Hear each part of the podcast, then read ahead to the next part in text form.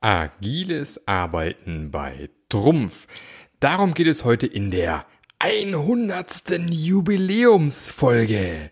Viel Spaß dabei.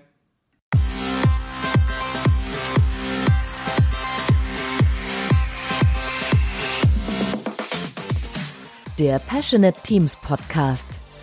Der Podcast, der dir zeigt, wie du Agilität erfolgreich und nachhaltig im Unternehmen einführst.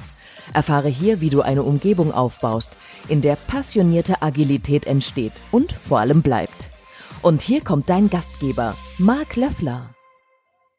Herzlich willkommen heute zu unserer Jubiläumssendung. 100 Folgen von meinem Passionate Agile Teams Podcast. Ich hätte es am Anfang, glaube ich, nicht gedacht, dass ich mal die 100 knacke.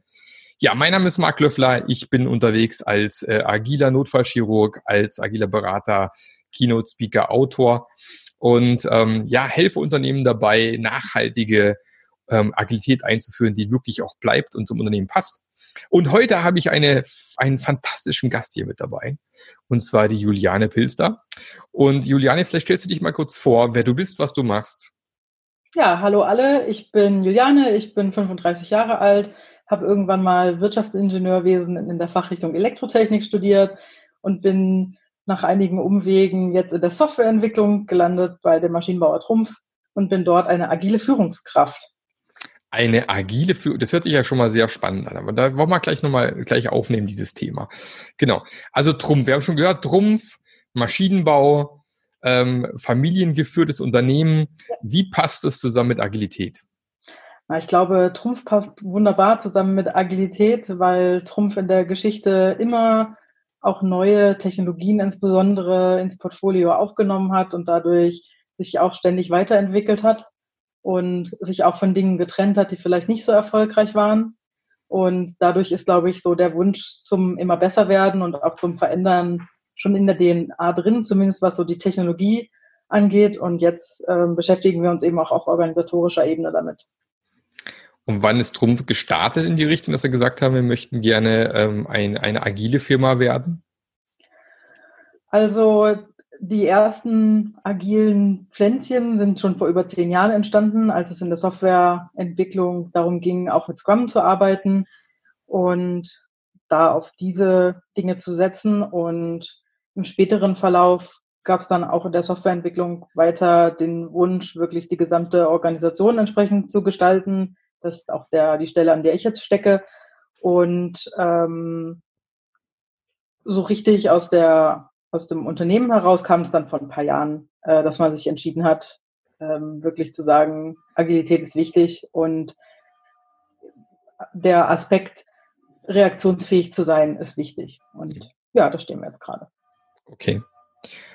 Und was ist aus deiner Sicht so die, die, die Hauptchallenge, wenn man sagt, okay, wir sind ein traditionelles Unternehmen. Ähm, klar hat man eine, eine, eine, sehr gute Historie, sonst gäbe es das Unternehmen ja nicht mehr. Ich weiß gar nicht, wie alt ist Trumpf eigentlich? Wie lange gibt es euch schon? Ja, genau. So sind so die typischen ähm, noch Mittelstand haben wir gerade diskutiert, zumindest nach Arbeitnehmerzahl sind wir noch im Mittelstand, nach Umsatz vielleicht nicht unbedingt. Ähm, und ähm, was ist denn aus seiner Sicht so die, die Hauptchallenge, wenn man, wenn man hier in so einem Unternehmen anfangen möchte, sag mal, außerhalb der Entwicklung ja fast schon, nehme ich mal an, so auch äh, Strukturen zu schaffen, die wirklich agil sind? Na, ich glaube, die wesentliche Herausforderung ist, dass Veränderungen immer eine schwierige Angelegenheit sind für jeden von uns.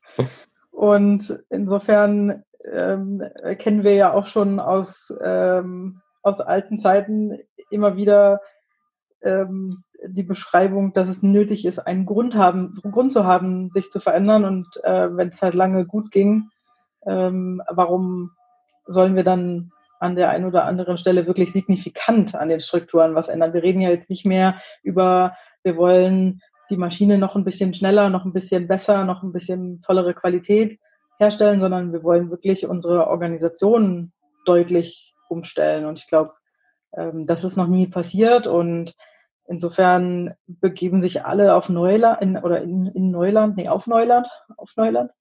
Ähm, und das ist, glaube ich, die schwierige, die, das Schwierigste daran, ähm, alle loslaufen zu lassen und das mhm. natürlich auch noch im Griff zu behalten. Mhm. Genau, wir haben es ja gerade schon gehört, Trumpf geht es jetzt nicht so furchtbar schlecht. Ich weiß jetzt nicht gerade nicht, wie es euch mit Corona durchgeschüttelt hat, aber ähm, bei vielen ist ja so dass die Thematik, das Wozu zu finden. Weil nur weil mein Nachbar einen Pool hat, auch einen Pool den Garten zu stellen, also sprich, die anderen machen agil, die machen auch agil. Ähm, habt ihr sowas, gibt es ein Wozu bei Trumpf, wo ihr sagt, das ist so ein bisschen so der Leitstein, wo wir sagen, das ist der Grund, warum wir agiler werden wollen oder agiles Unternehmen irgendwie umwandeln wollen? Ja, wie, also wie eben schon kurz gesagt, also das äh, ist es für uns auch nötig, anpassungsfähig zu sein an Anforderungen, die eben aus dem Markt kommen. Und ähm, Trumpf als traditionelles Unternehmen hat bisher auch eine ganz normale Aufstellung, wie man das eben so kennt, mit Abteilungen und Bereichen und jeder arbeitet da so für sich und da jetzt im Prinzip quer die Organisation neu drüber zu legen, ähm, das ist schon besonders und, und natürlich auch eine Herausforderung und passiert jetzt im Bereich Werkzeugmaschinen auch zum ersten Mal so. Mhm. Das heißt, wo steht ihr da gerade aktuell? Also im Moment ist es so, dass in der Softwareentwicklung, wo ich arbeite, die, ähm, die Organisation schon umgestellt ist. Das heißt, wir, also unsere Abteilungsstruktur besteht nicht mehr aus, ähm, was weiß ich, Frontend, Backend, Neuentwicklung, Vorentwicklung rauf und runter, sondern ähm, wir haben wirklich Produktteams, die, die jeweils einen Product Owner haben, die teilweise noch zusammengefasst sind in, in, in Produktportfolios, ähm, aber eben nicht mehr in, in Gruppen oder Abteilungen. Das, das haben wir eben aufgebrochen und das Besondere daran ist eben, dass wir die disziplinarische und die fachliche Führung getrennt haben. Das heißt, äh, gut für Trumpf ist, ich habe keine Produktverantwortung, ähm, weil ich ja eben auch äh, kein Softwareentwickler ähm, bin, sondern eben Elektrotechniker und da noch aus dem Bereich Energietechnik. Ähm, und ich kümmere mich eben um das Umfeld der, der Menschen als Führungskraft. Ich habe keine Entscheidung mehr, Entscheidungsgewalt mehr über das, ähm, über die Produkte. Das machen mhm. die, die, Teams und eben die Pro Product Owner mit den Stakeholdern selber aus. Mhm. Jetzt ist vermutlich so eine Software äh, Teil von einer größeren Maschine irgendwann, oder? Ja, sowohl als auch. Also in unserem Fall sind es, ähm, sind es die Programmiersysteme vor allem, mhm. äh, die man braucht, um, um die Maschinen zu bedienen aber auch sowas wie Maschine-zu-Maschine-Kommunikation. Natürlich die ganze HMI, also alles, was Oberfläche ähm, der Maschine ist. Also äh, äh, da, dieses Thema Softwareentwicklung hat relativ viele Facetten an der Stelle. Deswegen gibt es auch sozusagen unterschiedliche Portfolios, die da drin stecken. Mhm. Das heißt, wie groß ist die Softwareentwicklung bei, bei Trumpf aktuell? Wie viele Leute sitzen da? Ja, so fast 200 Leute okay. sind wir. Schon und ähm, das wurde jetzt auch schon vor über drei oder so ungefähr drei Jahren wurde diese Umstellung gemacht, dass es also diese unterschiedlichen Führungskräfte gibt. Auf der einen Seite die Product Owner, auf der anderen Seite eben die agilen Führungskräfte, die für die disziplinarische Seite zuständig sind und für vor allem Umfeldrahmenbedingungen.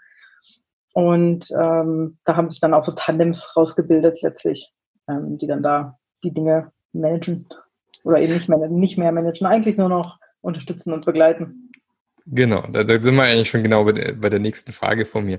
Du hast gerade beschrieben, also dieses Thema äh, Rahmenbedingungen, ähm, Umgebung, Rahmenbedingungen setzen. Ähm, was ist denn da aus deiner Sicht so die Hauptaufgabe, wenn man so von einer klassischen Führungskraft kommt und so Richtung agile Führungskraft geht? Also so persönlich ist, glaube ich, entscheidend, dass es einem gelingt, sich vom Produkt zu lösen. Mhm weil man sich ähm, wirklich auf die Seite der, der Mannschaft stellt. Also wenn, wenn man an frühere Zeiten denkt und daran, wenn jemand zum Beispiel eine Schulung besuchen wollte, dann hast du als Führungskraft, die für das Produkt verantwortlich ist, vielleicht gesagt, na ja, muss das jetzt sein? Geht das nicht später? Es ist, ist zu teuer und wir haben auch gar keine Zeit und wir müssen doch jetzt erstmal das Produkt fertig machen. Und ähm, als agile Führungskraft oder als nur noch disziplinarisch verantwortliche Führungskraft ähm, kannst du dich eben wirklich auf den Mitarbeiter konzentrieren und sozusagen eine Art Entwicklungspartner für den Mitarbeiter werden und wirklich dich darauf konzentrieren, ähm, dass, dass die Leute sich auch entwickeln können und dadurch dann natürlich auch viel, einen viel besseren Beitrag noch leisten können, wenn sie sich eben auch weiterbilden können. Mhm. Und ähm, und ich glaube, das sehen die Leute auch so. Also die, die erkennen, dass sie da jetzt sozusagen einen Verbündeten haben auf ihren Entwicklungspfaden. Ähm, und, und ja, also da, das ist, glaube ich, eine gute Sache. Mhm. Was sind so aus deiner Sicht so die Erfolgsfaktoren oder die Erfolgsrahmenbedingungsfaktoren, die du so, die du siehst, die man auf jeden Fall im Auge behalten sollte? Also wenn du als, ähm, als Führungskraft ähm, agierst, ist es natürlich immer relevant, dass du weißt, wo es ungefähr hingehen soll, mhm. weil nach wie vor, ähm, oder es ist ja nun nicht so, dass äh, nur weil diese Verantwortung geteilt ist, ähm, nicht mehr auf die Führungskräfte geschaut wird, so von heute auf morgen ähm, und die Teams alle selber losrennen. Also ich glaube, da ist wichtig, dass man da identifiziert ist ähm, mit dem Unternehmen, aber natürlich auch mit dem, was so in den Produktvisionen drinsteckt, auch wenn man sich nicht mehr ausschließlich dem ver verpflichtet fühlt. Ähm, und dann, also was, was mir besonders wichtig ist oder auch meinen Kollegen, ähm, ist eben vor allem diese Eins zu eins Beziehung. Also während insbesondere die Scrum Master und die Product Owner ähm, und auch die Teammitglieder natürlich eher so Teamfokus haben, ähm, geht, ist mir fast egal, in welchem Team ein, ein Mensch unterwegs ist, ähm, weil es mir eben um den Einzelnen geht an der Stelle. dass ähm, diese Beziehung zwischen ähm, agiler Führungskraft und ähm, Teammitglied ist sozusagen auch die größte Konstante, die wir haben. Das heißt, selbst wenn ein Teammitglied ähm, aus irgendeinem Grund das Team wechselt, zum Beispiel äh, weil, weil jemand sich weiterentwickeln will oder an einer anderen Stelle besser helfen kann, äh, weil da gerade seine Fähigkeiten benötigt werden ähm, oder weil Teams sich auflösen und neu gestalten, das egal welcher Grund, ähm, mhm. die Beziehung zur Führungskraft bleibt halt erhalten. Das heißt, es, ähm, da kann man wirklich eine tolle Partnerschaft aufbauen, die auch wirklich über eine ganze Weile Bestand hat. Und ähm, ich glaube, das ist ähm, das wichtig auch in diesem Zusammenhang, weil wir ständig mit Unsicherheit und sich ändernden Rahmenbedingungen konfrontiert sind. Und es ist wichtig, dass es wenigstens ein paar Konstante gibt. Und das ist eine davon. Und sicherlich auch sonst bei den Rahmenbedingungen, also so bei Prozessen und Vereinbarungen, da ist, glaube ich, wichtig, dass man weiß, wo, wo stehen wir gerade, von wo nach wo entwickeln wir uns und was bedeutet für uns auch verbessern. Und ähm, diese Dinge sollten eben auch verlässlich sein, damit wir alles, was an Anforderungen sich ändert, auch gut bewältigen können. Mhm. Jetzt hast du es gerade so ein bisschen im, im Nebending mit drinne gehabt. Ähm, wie, wie bilden sich denn aktuell Teams? Können die Mitarbeiter selber entscheiden, in welchen Teams sie mitarbeiten möchten? Oder wer, wer ist da noch irgendwie, wer hat da noch eine Hand drauf bei dem ganzen Thema? Also initial ähm, ko konnten sich im Prinzip, also konnten sich sowohl die Führungskräfte, die ehemaligen Gruppenleiter erstmal entscheiden, werde ich agile Führungskraft oder werde ich ähm, Product Owner. Mhm. Ähm, das war das eine. Und äh, dann konnten sich eben die Teams auch anhand der Produkte bilden. Ich glaube, da haben wir Glück gehabt, weil das ganz gut aufgegangen ist, soweit es geht jedenfalls. Ähm, und jetzt ist es im Prinzip so, dass, dass die Teams schon sehr viel Mitspracherecht haben, ähm, mhm. wenn sich da was ändert. Ähm, ich wünschte mir, sie würden es einfach alleine machen. Das okay. klappt aber noch nicht immer. Manchmal fragen sie einfach auch um Hilfe. Ja. Und ähm, aber am liebsten wäre es mir natürlich, wenn sie es einfach tun würden und ähm, und ja, überall da, wo sie es brauchen, um Unterstützung bitten, aber das, wie gesagt, das tun sie auch. Und mhm. ähm, so viel, so, so super viel Dynamik ähm, ist nicht entstanden bisher, äh, mhm. was natürlich auch damit zusammenhängt, dass die Produkte sich auch nicht von heute auf morgen ändern. Mhm. Und initial, wie ist es gelaufen? Habt ihr einen Workshop gehabt initial oder so ein, so ein, so ein, genau. so ein Marketplace oder irgendwas in der Richtung? Ja, mhm. das könnte man so sagen, genau. Mhm. Kannst ja, du kurz erzählen, wie ihr das gemacht habt ungefähr? Ich war selber nicht dabei, deswegen kann ich nur aus äh, sozusagen aus, aus Erzählungen auch berichten. Okay. Ähm, da gab es tatsächlich dann eben die, die Produkte sozusagen und äh, die Teams konnten sich dann in diesem Workshop da zuordnen und mhm. bilden. Und okay. Ähm, also es ist zum Beispiel auch ein ganz anderes Team entstanden.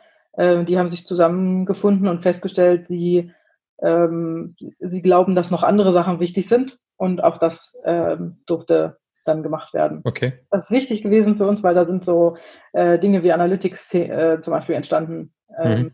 die total relevant sind für uns. Mhm. Okay. Und äh, wie, wird, wie werden aktuell Konflikte dann gehandhabt in den Teams? Lösen die selbst oder kommen die im Endeffekt dann auch auf euch zu als Führungskräfte? Also bestenfalls lösen sie die Konflikte im, in den Teams. Dafür gibt es ja auch Scrum Master, die da in den mhm. Teams aktiv sind. Und das ist, die Scrum Master sind natürlich auch die erste Adresse für, für die Teammitglieder. Ähm, da kommen die eigentlich nur, wenn, wenn sie glauben, dass sie das nicht alleine lösen können. Mhm. Aber in der Regel schaffen die das schon. Okay. Habt ihr, habt ihr Fulltime Scrum Master oder sind das einfach auch so Rollen, die nebenher laufen? Also im Wesentlichen haben wir Fulltime Scrum Master, das ist auch unser Anspruch. Ähm, tatsächlich ist es einfach nicht so leicht, äh, Scrum Master zu finden. Richtig. Ähm, deswegen haben wir an der einen oder anderen Stelle äh, so Entwickler, die den Job machen, ähm, so halb-halb im Prinzip. Das gefällt uns aber eigentlich nicht so gut. Also uns mhm. wäre es viel lieber, wenn wir Vollzeit Scrum Master hatten, hätten, so wie an, an den allermeisten Stellen. Ja. Ja, tatsächlich, ich sag, sag immer gerne in meinen Trainings, Leute, Scrum Master ist ein Top-Job aktuell. Er ist in den Top 10 der meistgesuchten Jobs aktuell. Ja. Also, wenn ihr gerade nicht wisst, wo ihr hin wollt in eurem beruflichen Weg und ihr habt Lust, mit Teams zu arbeiten, Scrum Master ist echt ein geiler Job und wird gerade gesucht wie doof überall. Von dem her kann ich nur empfehlen, sich in die Richtung zu entwickeln. Kann man viel machen aktuell. Ja, und in, inzwischen ähm, ist es eben auch ein anerkannter Job. Ja. Also das war am Anfang viel schwieriger, da wirklich Verständnis zu erzielen. Ne? Also mhm. wo kann ich sparen? Ach, diesen Scrum Master, den brauchen wir doch gar nicht so dringend. Mhm. Ähm, das war, glaube ich, in den Anfangszeiten so die größte Herausforderung, das auch da auch dabei zu bleiben. Und ähm, also da muss man sagen, der, der Chef der Softwareentwicklung hat da eine ganz entscheidende Rolle gespielt. Mhm. Ich bin ein absoluter Fan von Graswurzelbewegungen. ähm, aber ich glaube, gerade wenn man in, sich in traditionellen Kontexten bewegt, dann ist ganz wichtig, dass irgendwann mal jemand von oben zieht. Ähm, genau. Leider ist das so. Ähm, ja, oder mal eine Entscheidung trifft, einfach so machen wir es jetzt. Ja, genau. Ja. Ja, das stimmt tatsächlich, glaube ich auch. Also ähm, tatsächlich glaube ich, je größer die Firma, umso kleiner die Wahrscheinlichkeit, dass eine Graswurzelbewegung überhaupt überleben kann. So meine persönliche Erfahrung, weil irgendwann ähm, ist es halt extrem schwierig. Ich nenne es immer gern, ich sage nicht Graswurzelbewegung, ich sage mal gerne Guerilla-Scrum. Wenn sich irgendein so ein Team entscheidet, lass mal, lass mal Scrum machen, ausprobieren, die haben auch eine riesen Freude dran, klappt auch vier bis sechs Monate toll, bis sie so an die Grenze vom Team stoßen.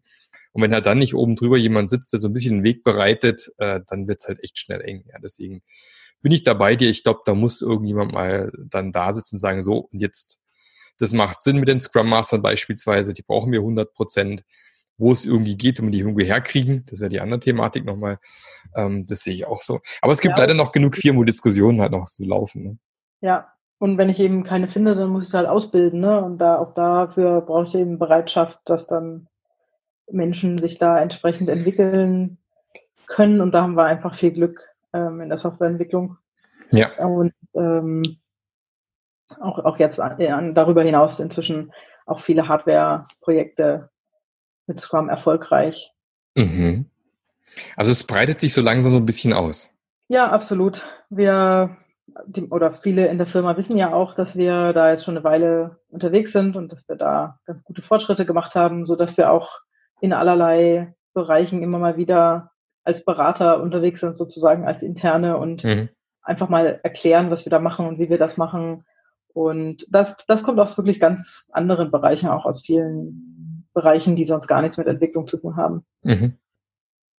Das ist ganz gut. Kommen wir zum Thema persönlicher Wandel. Das ist ja wahrscheinlich nicht für jeden so simpel, hm. so aus so einer klassischen Führungsrolle in, in diese ja, in dieses agile Leadership reinzugehen. Du hast vorhin beschrieben, die Leute hatten die Möglichkeit zu sagen, ich möchte wieder, ich möchte so die Führungskraft als Führungskraft arbeiten oder ich möchte gerne eigentlich Produkte machen, also quasi die Produktsicht mehr machen. Ähm, was ist so deine Erfahrung? Wie war denn deine, dein persönlicher Wandel? Mein persönlicher Wandel fing vorher an und ich kam dann schon ähm, sozusagen als Agilist zur Truppe mhm. ähm, und habe mich dann wirklich ganz äh, aktiv auch für die Rolle entschieden. Insofern hatte ich jetzt an der Stelle nicht mehr so viel Schmerzen. Mhm. Ähm, ich hatte vorher schon in der, in der vorherigen Firma, in der ich gearbeitet habe, eine, war, war ich im Prinzip Abteilungsleiterin auf globaler Ebene und habe dort die, die Abteilung im Prinzip umgebaut und habe mhm. dort ähm, Scrum eingeführt. Und es war in einem ganz anderen Kontext, da ging es um Optimierungsprojekte, also sowas wie Lean Management. Mhm. Ähm, und wir haben festgestellt, dass auch in diesem Kontext ganz wunderbar mit Scrum gearbeitet werden kann, weil da viel, viel geregelt ist zum Thema Verantwortung und Ownership. Mhm. Und äh, das ist auch für solche Optimierungsprojekte eine klasse Sache. Und da habe ich mich auf die Rolle des Product Owners zurückgezogen und ähm, einen externen Scrum Master engagiert, der mir regelmäßig auf die Finger gehauen hat, wenn ich mich wieder als äh, Abteilungsleiter verhalten habe. Dann hat er gesagt, das ist nicht deine Rolle hier.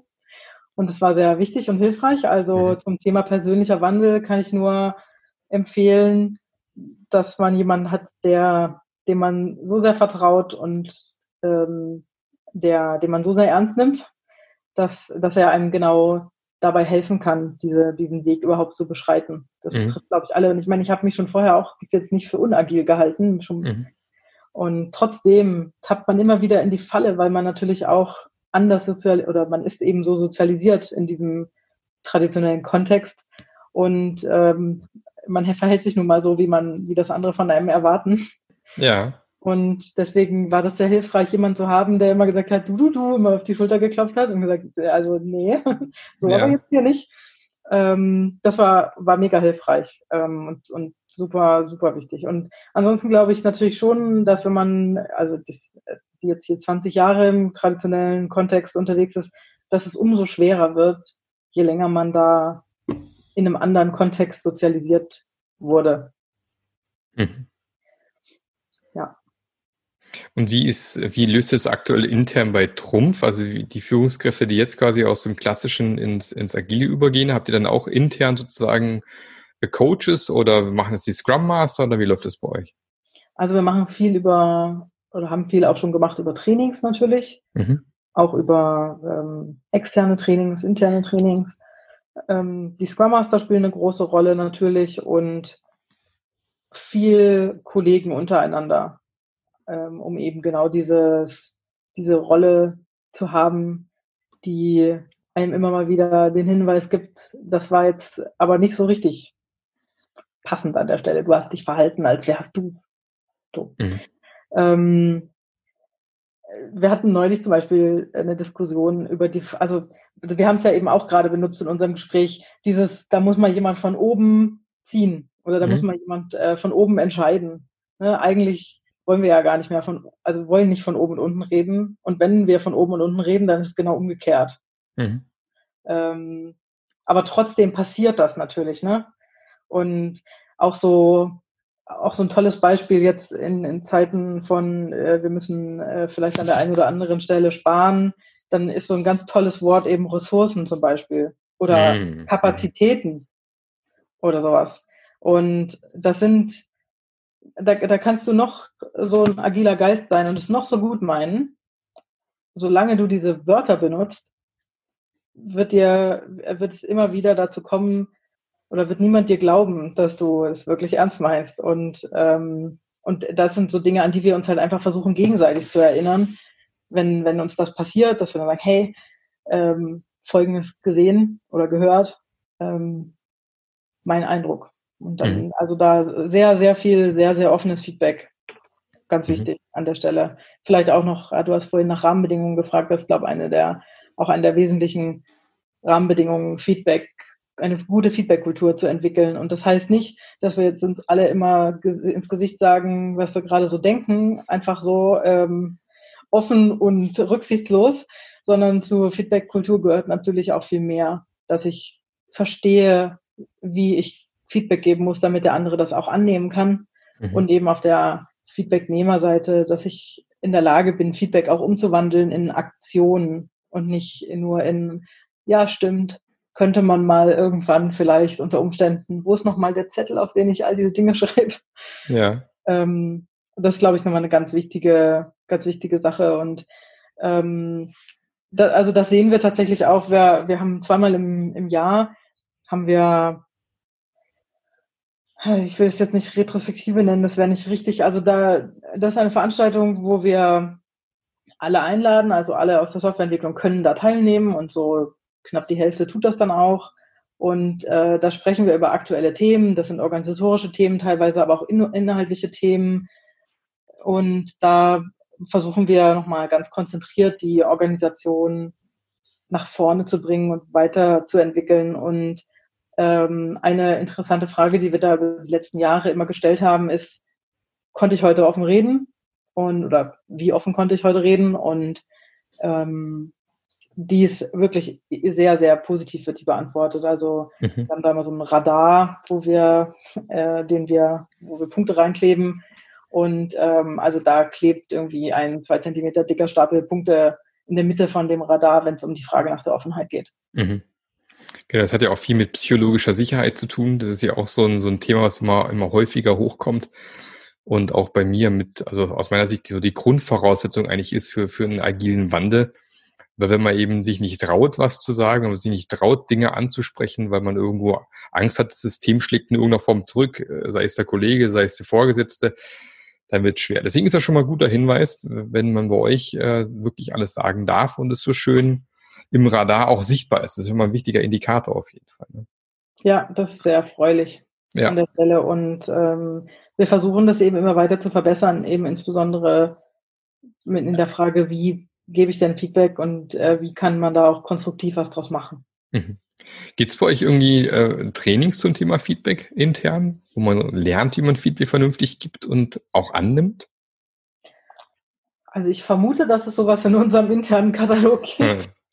Ähm, wir, wir haben da viel intern, also Softwareentwicklungsintern ähm, gemacht, machen da viel auch über ähm, wirklich Gespräche, eins zu eins Gespräche ähm, untereinander, sowohl wenn jemand ähm, nach einem Rat fragt und da einfach äh, Hilfe braucht, zum Beispiel auch zur Frage, wie gebe ich denn Feedback? Ich habe das und das erlebt, was mache ich denn jetzt? Oder auch, ähm, wenn jemand Feedback gekriegt hat, ähm, womit er nicht richtig umgehen kann, ähm, sucht er sich auch Unterstützung. Also da passiert, glaube ich, ganz viel auf persönlicher Ebene und das, mhm. ähm, das ist wichtig. Gibt es für euch sowas wie eine Community of Practice, wo sich Scrum Master beispielsweise regelmäßig treffen? Ja, die gibt es und aus daraus ist zum Beispiel auch so eine kollegiale Fallberatung entstanden bei uns. Mhm. Und äh, die Scrum Master Community of Practice ist auch eine der wenigen äh, übergreifenden, also wo nicht nur Kollegen aus Softwareentwicklung dabei sind, sondern auch aus ganz anderen Bereichen. Es gibt auch ein agiles Netzwerktreffen einmal im Jahr oder zweimal im Jahr. Na, Corona lässt grüßen. ähm, ähm, wo, wo wir uns ganz speziell auch über solche äh, oder über alles, was so im agilen Kontext gerade relevant ist, austauschen. Mhm. Du hattest noch irgendwie äh, geschrieben gehabt, das Thema Schaffung einer Experimentalkultur. ja. das, ein, das eine erste Frage wäre, was versteht ihr darunter? Und das zweite, wie habt ihr das geschafft oder wie seid ihr das gerade am Schaffen? Also ähm, Experimentalkultur heißt, ähm, dass ich wirklich kontrolliert ähm, in der Lage bin, Experimente zu machen und auch mit dem möglichen Scheitern von Experimenten umgehen kann. Mhm. Und ähm, dazu gehört natürlich, dass ich mir an, am Anfang von, also dass ich nicht einfach irgendwas mache und dann kommt irgendwas raus und dann kann ich auch leider nicht mehr so richtig zurückführen, ob das jetzt Zufall war oder ob das mein Experiment erzeugt hat. Mhm. Und äh, deswegen gehört eben dazu zu überlegen, wie ist meine aktuelle Situation und wie, welches, welche Hypothese verbinde ich jetzt mit meinem Experiment, was mache ich? Und dann hinterher zu schauen, was hat sich denn jetzt wirklich verändert? Und da sind wir gerade noch dabei, ähm, weil ich vermute mal, das betrifft viele Unternehmen so dieses Thema Kennzahlen, nenne ich es mhm. jetzt mal ganz explizit, ähm, nicht so das allerbeliebteste ist, aber das brauche ich nun mal. Also wenn ich in einem Labor irgendein Experiment mache, dann ist es ganz selbstverständlich, dass ich irgendwelche Werte von irgendwelchen Parametern, die, mit denen ich mich beschäftige, messe, ist überhaupt gar, kein, gar keine Frage. Ähm, wenn wir so im, im sozialen Kontext, also so Miteinander unterwegs sind, dann ist das äh, Thema Kennzahlen nicht so ganz einfach. Und äh, ich glaube, da, das ist etwa, also daran arbeiten wir eben gerade, mhm. uns zu überlegen, ähm, woran erkenne ich denn auch zum Beispiel, ob jetzt die agile Kultur äh, funktioniert, ob wir in der Lage sind, uns zu verbessern, ähm, ob wir auch eben ähm, sozusagen in der Organisation erfolgreich sind. Ich meine, Lieferfähigkeit, Kundenzufriedenheit und sowas, das lässt sich noch einfacher messen als, der, als die Frage, bin ich eigentlich gerade in meiner Organisation erfolgreich? Mhm.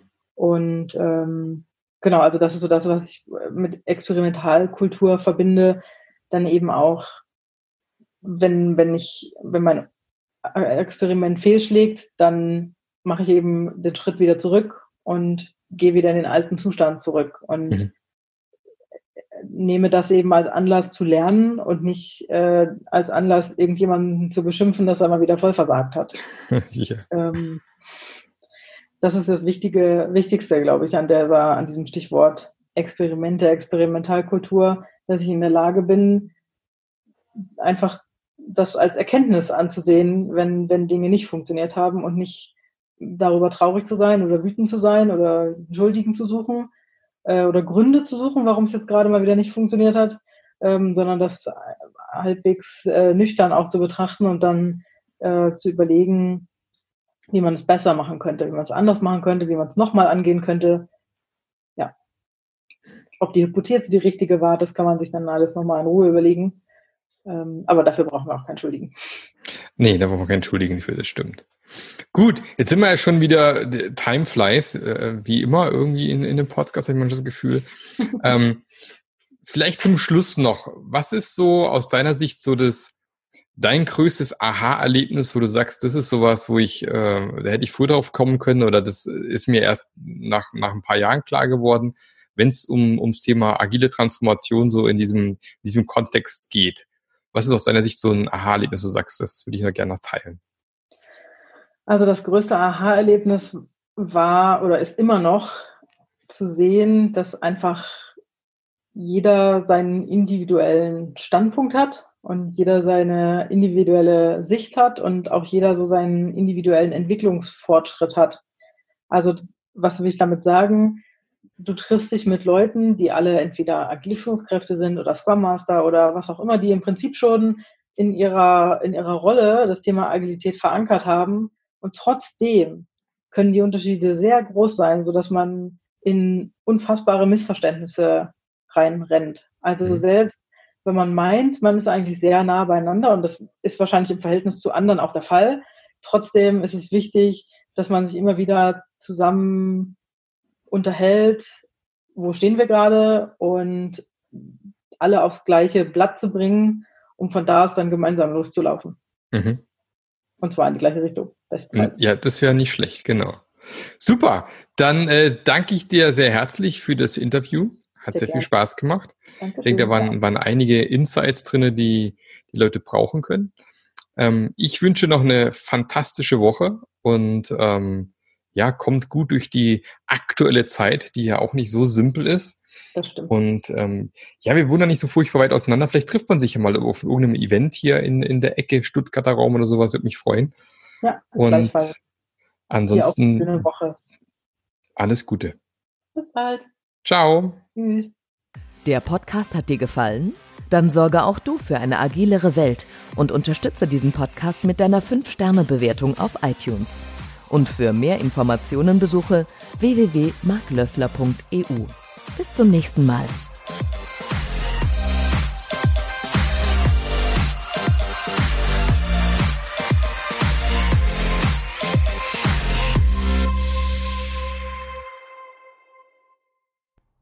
Hallo? Du bist immer noch da? Hallo? Das Outro ist doch jetzt vorbei. Ja, auf was wartest du noch? Meinst du, kommt noch irgendwas? Es ist zu Ende. Die hundertste Folge ist im Kasten. Kommt nichts mehr. Ehrlich jetzt. Ja, ich weiß, ist, ist jetzt auch schon langsam 22 Uhr bei mir. Ich habe auch keine Lust mehr.